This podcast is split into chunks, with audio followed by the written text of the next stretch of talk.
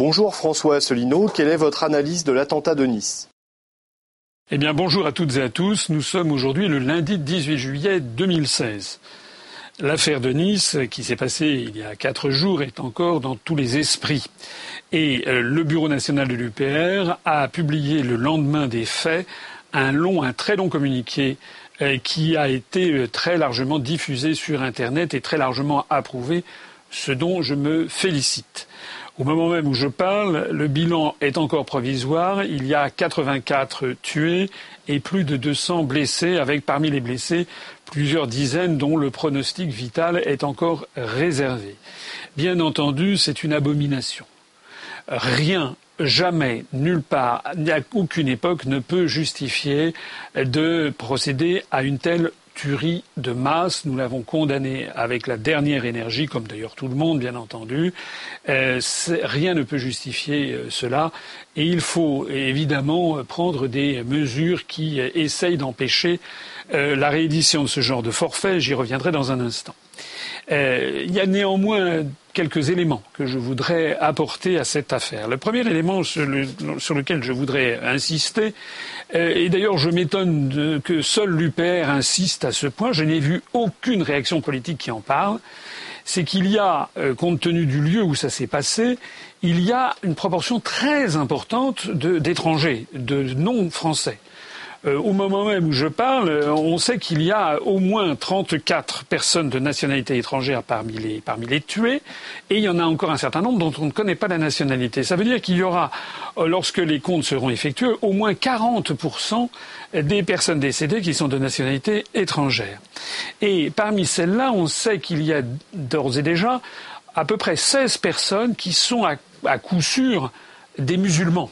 Il y a notamment euh, quatre euh, Kazakhstanais, quatre euh, Algériens, plusieurs Tunisiens, des Marocains qui sont morts dans cette affaire. La, première victime, d'ailleurs, est une mère de famille marocaine vivant en France qui avait sept enfants et qui a été la première fauchée par le camion.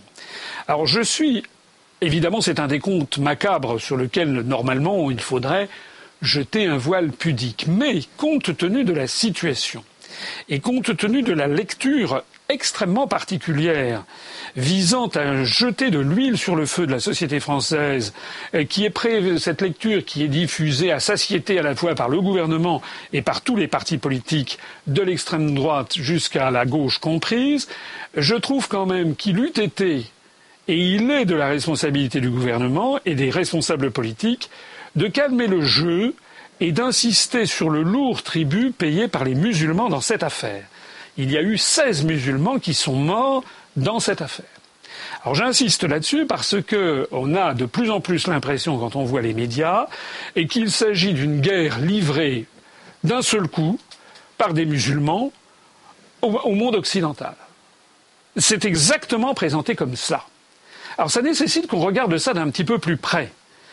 Bien sûr, je n'ignore pas qu'il y a dans le Coran des euh, versets qui, si on les prend au pied de la lettre, incitent à la violence et à la tuerie dans le cadre de ce qu'on appelle le djihad. Je ne l'ignore pas, j'ai donné, quand j'étais plus, plus jeune, j'ai donné des cours en fac ou dans des grandes écoles où je présentais les grandes civilisations du monde et où je parlais notamment du Coran. Euh, ce que je n'ignore pas non plus, c'est que dans le Coran, il y a des versets qui disent également le contraire. Il y a notamment le verset 238 de la sourate 2 al-Baqarah, qui est la vache qui, veut dire, qui dit nul din, c'est-à-dire nulle contrainte en religion. Donc on peut trouver dans le Coran des versets qui poussent au crime et des versets qui poussent au contraire à une, une religion de paix. Je n'ignore pas non plus que c'est également ce que l'on trouve dans la Bible, notamment dans l'Ancien Testament et dans la Torah. Il suffit de lire le Lévitique ou le Deutéronome pour voir qu'il y a dans, la Bible et il y a également des appels à la lapidation de la femme adultère, par exemple, et des appels au meurtre.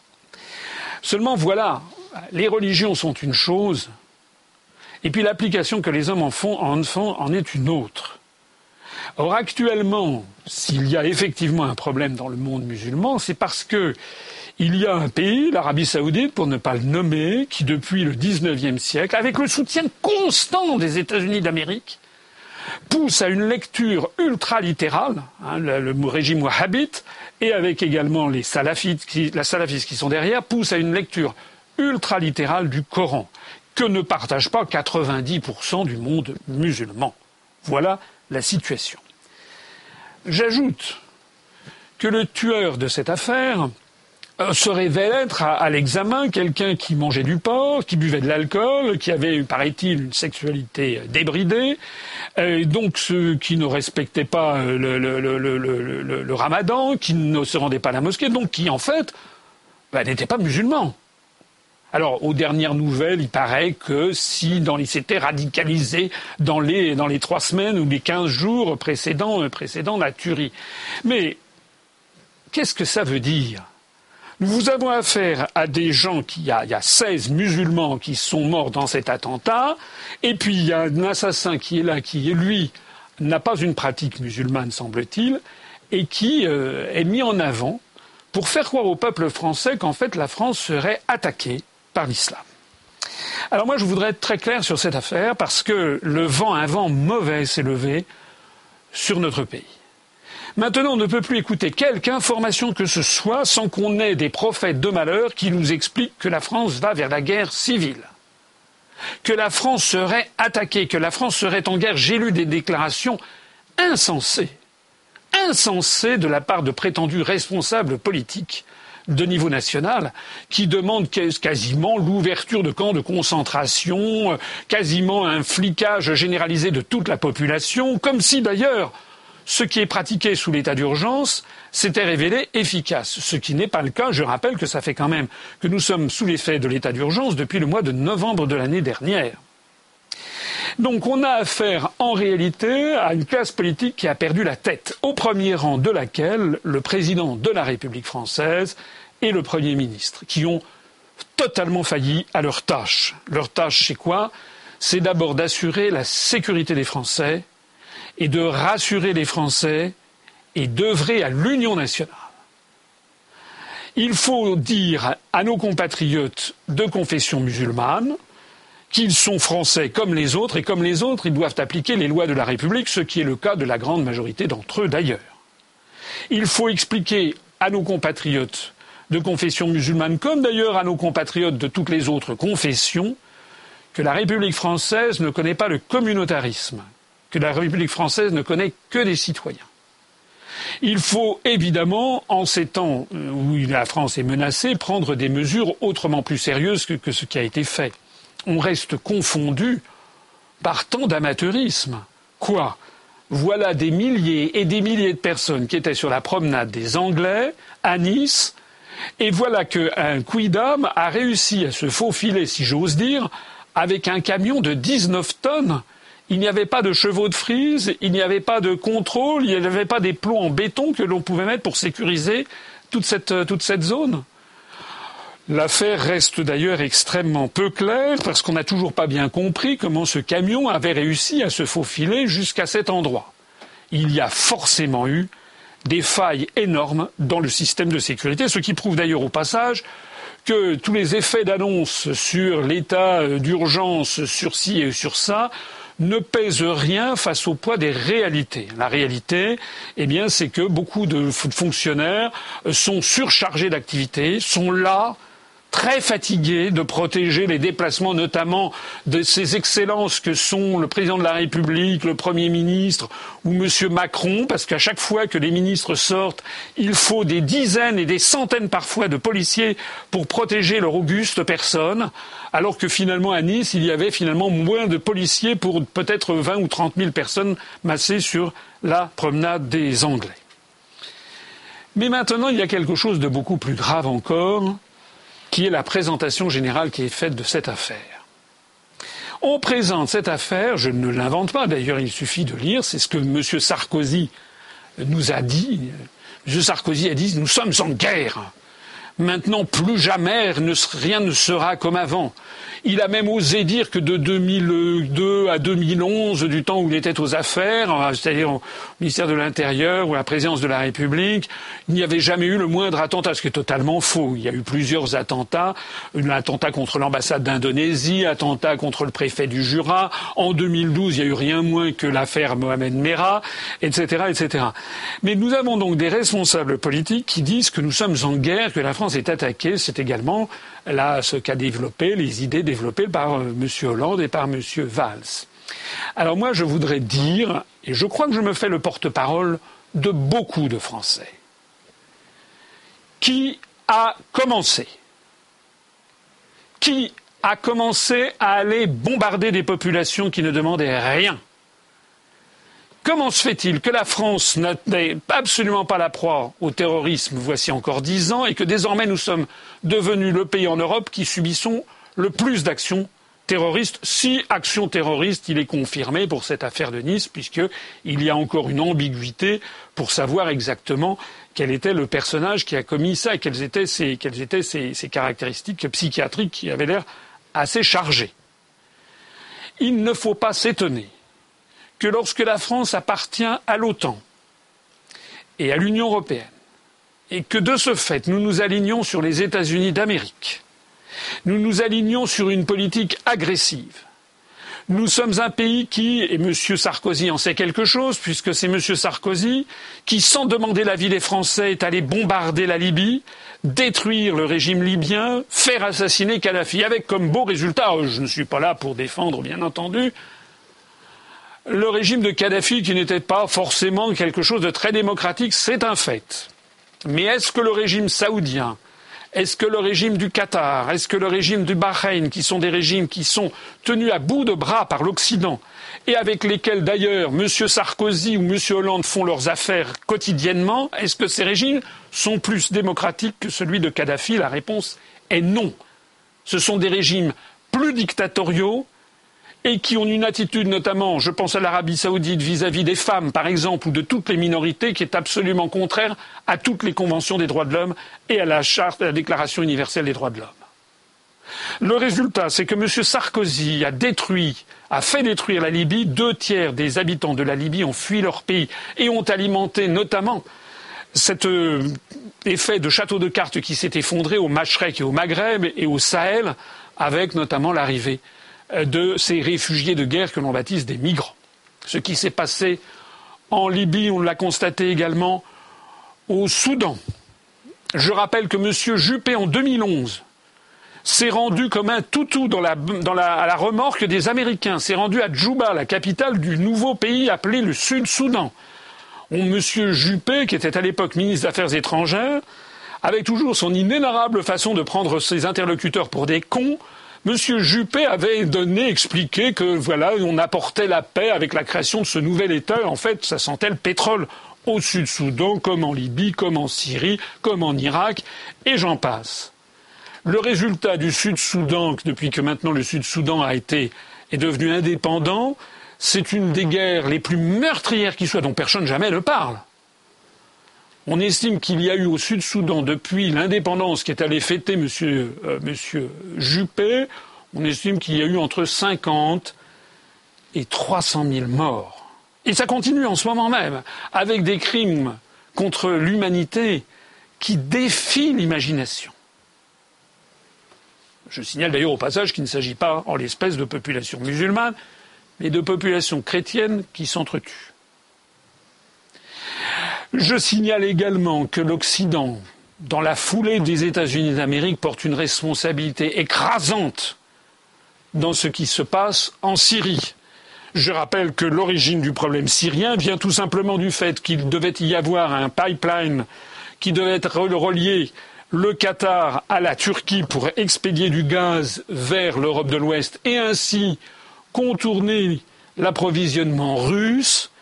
Et je rappelle que Bachar el-Assad s'y est opposé. Et c'est à partir du moment où ces projets de pipeline, voulus bien entendu par Washington contre la Russie, c'est à partir du moment où Bachar el-Assad s'y est opposé que d'un seul coup, eh les États-Unis d'Amérique, nommons-les directement, avec un certain nombre de leurs supplétifs au Moyen-Orient, ont décidé la déstabilisation du régime de Bachar el-Assad. Et la France s'est pliée à ce jeu, un jeu détestable, un jeu avec le feu, puisque tout le monde sait depuis plus de 2000 ans que le Moyen-Orient est une poudrière avec une infinité d'ethnies, de religions, et, et, de pays qui euh, ont une tradition euh, de violence et une tradition qui n'est pas une tradition démocratique. L'Occident a donc décidé la déstabilisation du régime de Bachar el-Assad.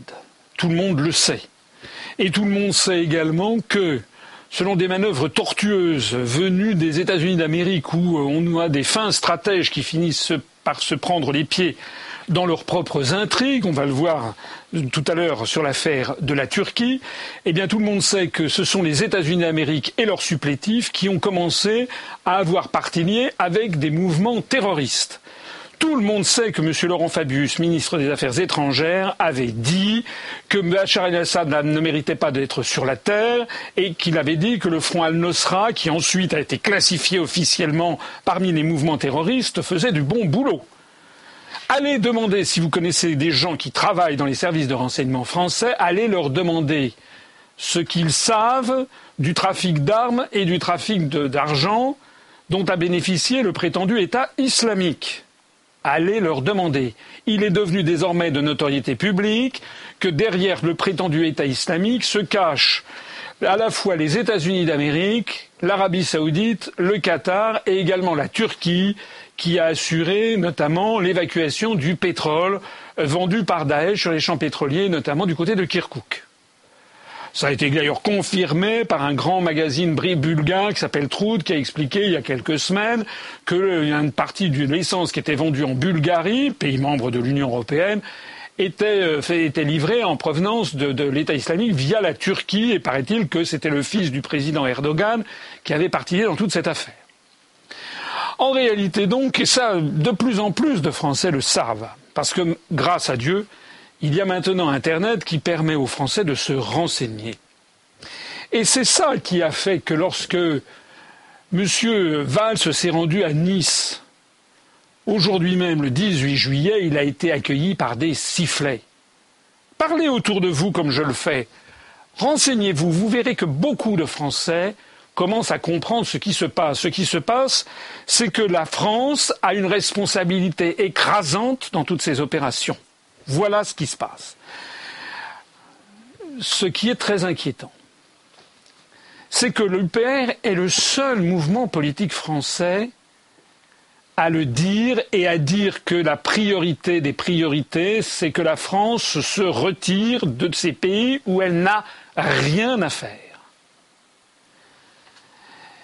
Qui sème les révolutions de couleur récolte le terrorisme. Qui verrouille la démocratie récolte le désespoir.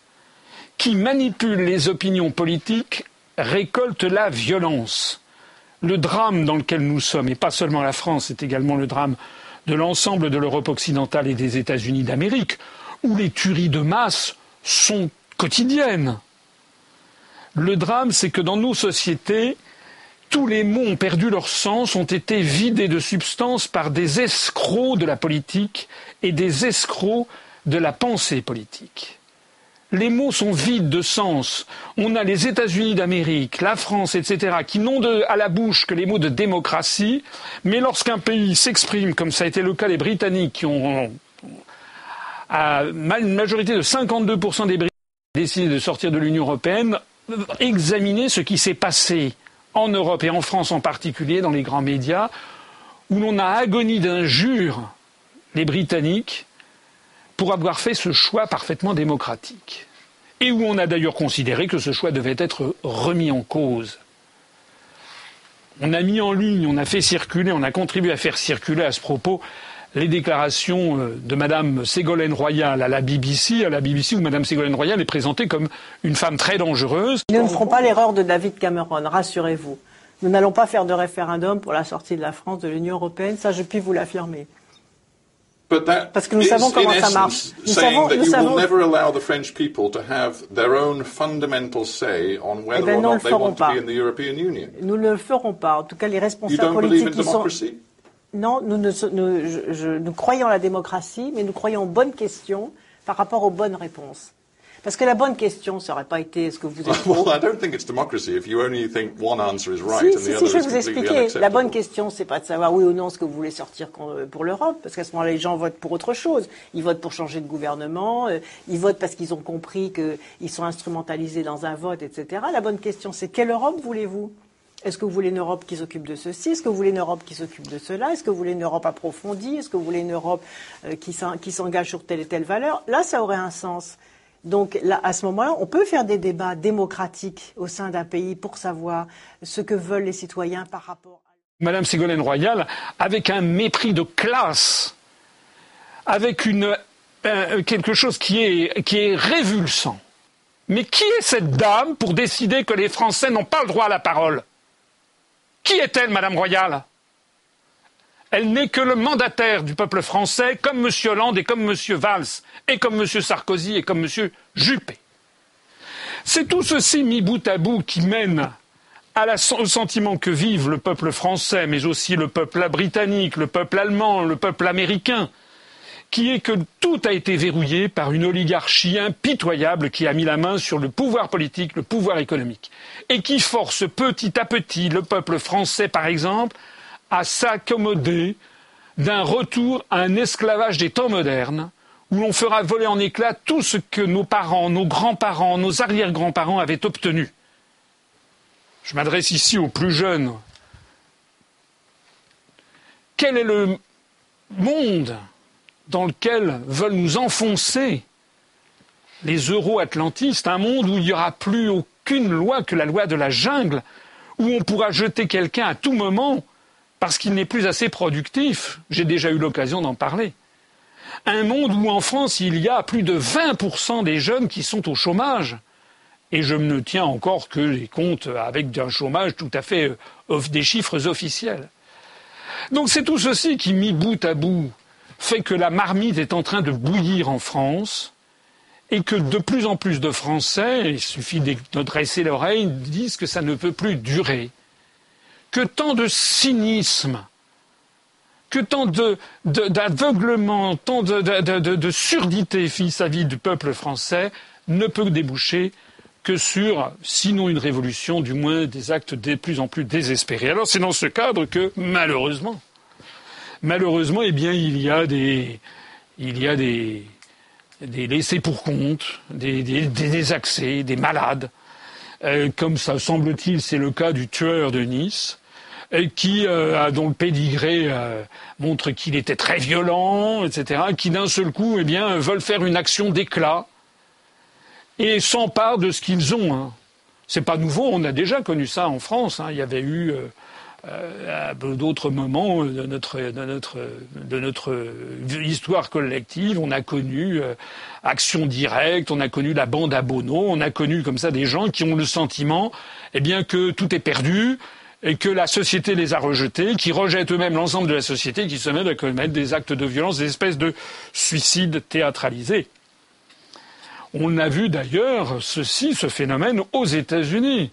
Aux États-Unis, en 2014, il y a deux ans, en Californie, Elliot Gardner, je crois, a été un jeune qui a pris sa voiture et qui a foncé dans le tas et qui a fait six morts en visant les passants sur les routes. Il y a quelques mois, euh, c'était en 2015, un pilote allemand de 27 ans, Andreas Lubitz, pilote de la Germanwings, a volontairement plongé l'Airbus A320 dans les montagnes des Alpes de Haute-Provence, avec 150 personnes à bord qu'il a tuées, une espèce de suicide hyperbolique, d'un esprit malade, mais d'un esprit qui ne sait plus comment faire. Et puis je voudrais à ce propos insister sur l'univers dans lequel se développe toute cette violence Est-ce que M. Sarkozy, qui est le grand champion des États-Unis d'Amérique, M. Hollande, M. Valls, M. Juppé, et tout, tout, tout team qui ne, qui ne jure matin, midi et soir et la nuit que par les États-Unis d'Amérique, Est-ce qu'ils se sont rendus compte de la société qui nous est proposée par les États-Unis d'Amérique? Est-ce que vous avez regardé les séries, les films américains où ça tire dans le tas dans tout le temps? Tout le temps, dans tous les films, où ça tire dans le tas? Tout le temps, c'est des sujets d'hyper-violence? Comment est-ce que vous pouvez imaginer un instant que tout ceci ne finit pas par percoler dans les esprits fragiles ou dans les esprits malades de gens qui sont par ailleurs délaissés pour compte Alors voilà le constat que nous, nous faisons. Et nous sommes les seuls à le faire. Parce que sur toute la scène politique française, c'est haro sur plus de mesures sécuritaires et haro sur plus de bombardements en Syrie. En gros, voilà, tout le monde dit à peu près ça. On va faire plus de mesures sécuritaires, comme si les mesures qui avaient été prises avaient eu quelque effet. C'est impossible. Un désespéré, un acte de terreur peut intervenir, il aura toujours cinq ou six coups d'avance. Comment voulez-vous qu'avec les effectifs dont nous disposons, qui sont par ailleurs, je le disais tout à l'heure, fatigués et suroccupés, Comment voulez-vous qu'avec ces effectifs-là, on puisse, par exemple, une soirée comme le 14 juillet où il y a des feux d'artifice dans un très grand nombre de communes de France, comment voulez-vous qu'il y ait quasiment un policier derrière chaque personne? C'est évidemment impossible. C'est pourtant cette espèce de fausse solution que le gouvernement met en avant.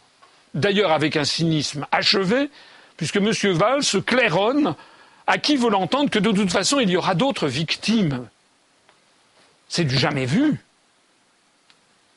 Les Français n'ont pas élu un président de la République pour que le chef du gouvernement qu'il nomme ensuite explique aux Français que de toute façon, il ne peut rien pour eux, que de toute façon, il paraît qu'on le dit aux enfants des écoles maintenant, il va falloir vivre avec le terrorisme, et que de toute façon, eh bien, il y aura d'autres victimes. Et puis alors à la droite et à l'extrême droite en particulier, alors là c'est évidemment haro sur l'islam, haro sur euh, le grand remplacement en France, et ceci et cela. On ne dit pas un mot, comme je le soulignais tout à l'heure, que parmi malheureusement les 84 morts, il y en a quand même au moins 16 qui étaient des musulmans, pas un mot. On ne dit pas un mot de ce que euh, la France fait partie de coalitions qui sont extrêmement meurtrières. Je rappelle d'ailleurs au passage, parce que les gens ne le savent pas, que le nombre de morts qui a été commis par les Américains et leurs alliés européens en Irak, alors fort heureusement la France n'y était pas grâce à Jacques Chirac et à Dominique de Villepin, mais en Irak, en Afghanistan et au Pakistan, c'est 1,3 million de morts civiles minimum, selon les estimations les plus fiables et les plus sérieuses. 1 million 300 000 civils. Ça fait quelque chose comme 15 000 à 16 000 fois plus que la tuerie qui est arrivée sur la promenade des Anglais.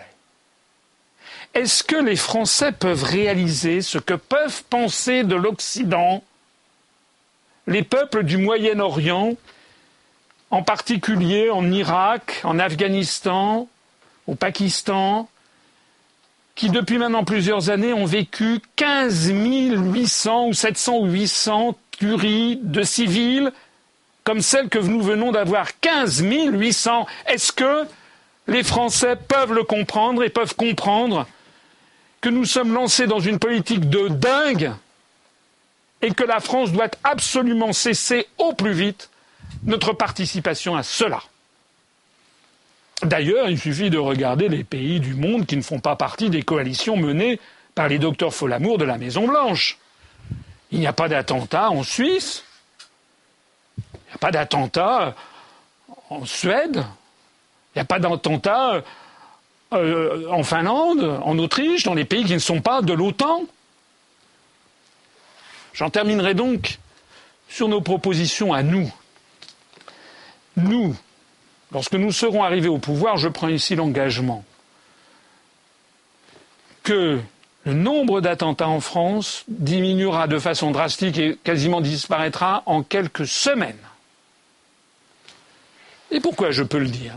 Eh bien tout simplement parce que nous appliquerons cette belle maxime de Charles de Gaulle qui disait qu'il ne peut pas y avoir de paix dans le monde s'il n'y a pas de justice entre les nations. Nous allons donc, lorsque nous serons arrivés au pouvoir, notre premier souci sera de dire que nous sortons de l'Union européenne, de l'euro et de l'OTAN. Je l'ai expliqué dans ma conférence le jour d'après. Mais notre premier souci sera également de dire que si nous sortons de l'Union européenne et de l'OTAN, c'est pour rétablir la justice entre les nations. Nous voulons, nous, refaire de la France le pôle des droits de l'homme au niveau planétaire, le droit des peuples et des nations à être libres et indépendantes chacune chez elles. Nous voulons redevenir le pays vers lequel se tourneront tous les peuples du monde avec reconnaissance en disant il y a un espoir, cet espoir, c'est le grand peuple français. Nous voulons, nous, rétablir la justice entre les nations. Ça veut dire quoi? Ça veut dire que lorsque l'UPR sera arrivé au pouvoir, les premières décisions que nous prendrons seront de rapatrier au plus vite toutes les troupes que nous avons dans des pays où nous n'avons rien à faire. Sera de sortir de l'OTAN. Ça sera également de présenter nos excuses pour les peuples que nous sommes allés bombarder pour des raisons ignobles. Pourquoi M. Sarkozy est-il allé faire assassiner Kadhafi? Tout le monde le sait. Notre mouvement, ce sera également, notre position sera également de rétablir le règne du droit. Je note qu'il y a au Royaume-Uni un grand mouvement qui se développe ces jours-ci, des familles, des victimes de soldats envoyés euh, en Irak par Anthony Blair, le Premier ministre de l'époque. Il y a un grand mouvement qui se développe au Royaume-Uni pour essayer de traîner M. Tony Blair devant le tribunal pénal international lorsque nous serons au pouvoir, nous soutiendrons les pays qui voudront déférer leurs responsables devant le tribunal pénal international. Parce que de toute façon, de toute façon, la justice finira par passer. De toute façon, il faudra que ceux qui ont déclenché des guerres, qui ont fait des millions de morts, rendent compte à la justice des hommes et à la justice internationale. Et puis s'agissant de la France, ce que nous ferons aussi, c'est que comme nous sortirons de l'Union européenne et de l'euro, nous ferons d'un seul coup baisser drastiquement le chômage et en particulier le chômage des jeunes. Nous mettrons un terme à, la, libre circulation des mouvements de capitaux, ce qui permettra de mettre un terme immédiat à l'effondrement des emplois industriels en France. Nous redonnerons confiance aux Français dans leur propre pays nous redonnerons à tous les Français, quelle que soit la couleur de leur peau, leur origine ethnique, leur confession, leur religion, qu'ils en aient ou qu'ils n'en aient pas d'ailleurs, nous leur redonnerons confiance dans le fait que la France est un grand pays. J'ai déjà eu l'occasion de le dire. Il y a parmi les innombrables proverbes chinois que je cite, il y en a un qui est très célèbre et que je cite de nouveau, le poisson pourri par la tête. Si l'on veut que la violence cesse en France, il faut que la France soit aimée et respectée par son propre peuple, c'est-à-dire il faut que la classe politique, qui a une espèce de mafia tenue par l'oligarchie, dégage, et que ce soit désormais des Français venus ben, de l'ensemble du peuple français qui reprennent les manettes et qui réimposent une démocratie et un avenir à notre pays. Je peux vous dire qu'à partir de ce moment-là, à partir du moment où dans le monde entier on saura que la France s'est dégagée de l'étreinte mortifère venue de Washington, à partir du moment où le monde entier aura vu que la France, de nouveau, est le porte-parole de la liberté des peuples et des nations, qu'elle ne participe plus à aucune guerre d'agression, eh bien je peux vous assurer qu'à partir de ce moment-là, les attentats s'effondreront en France.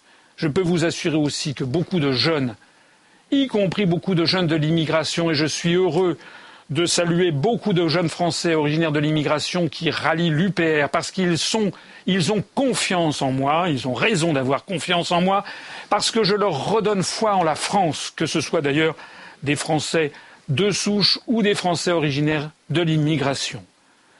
Nous nous opposons totalement à ce discours vénéneux qui prolifère au Front National, chez les Républicains, au centre, à gauche et un peu partout maintenant, qui voudrait que la France soit au bord de la guerre civile. Qu'est-ce que c'est que cette histoire? Avec l'UPR, nous, nous ne menaçons pas, nous ne nous délectons pas d'une probable ou d'une possible guerre civile qui rôderait. Il faut être totalement irresponsable pour développer ce genre de comportement et ce genre d'attitude. Nous, nous disons que non.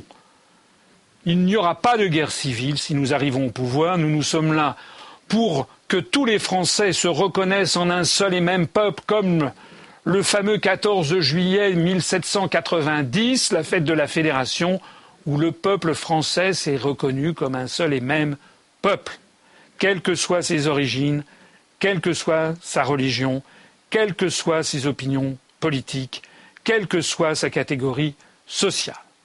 Si vous ne voulez pas suivre les Juppé, les Le Pen, les Valls et tous les Sarkozy et tous ceux qui en fait non seulement ne vous protègent pas, mais sont en train de vous dire que finalement il n'y a pas d'autre solution que d'aller vers la guerre, eh bien dites-leur non et rejoignez l'UPR immédiatement.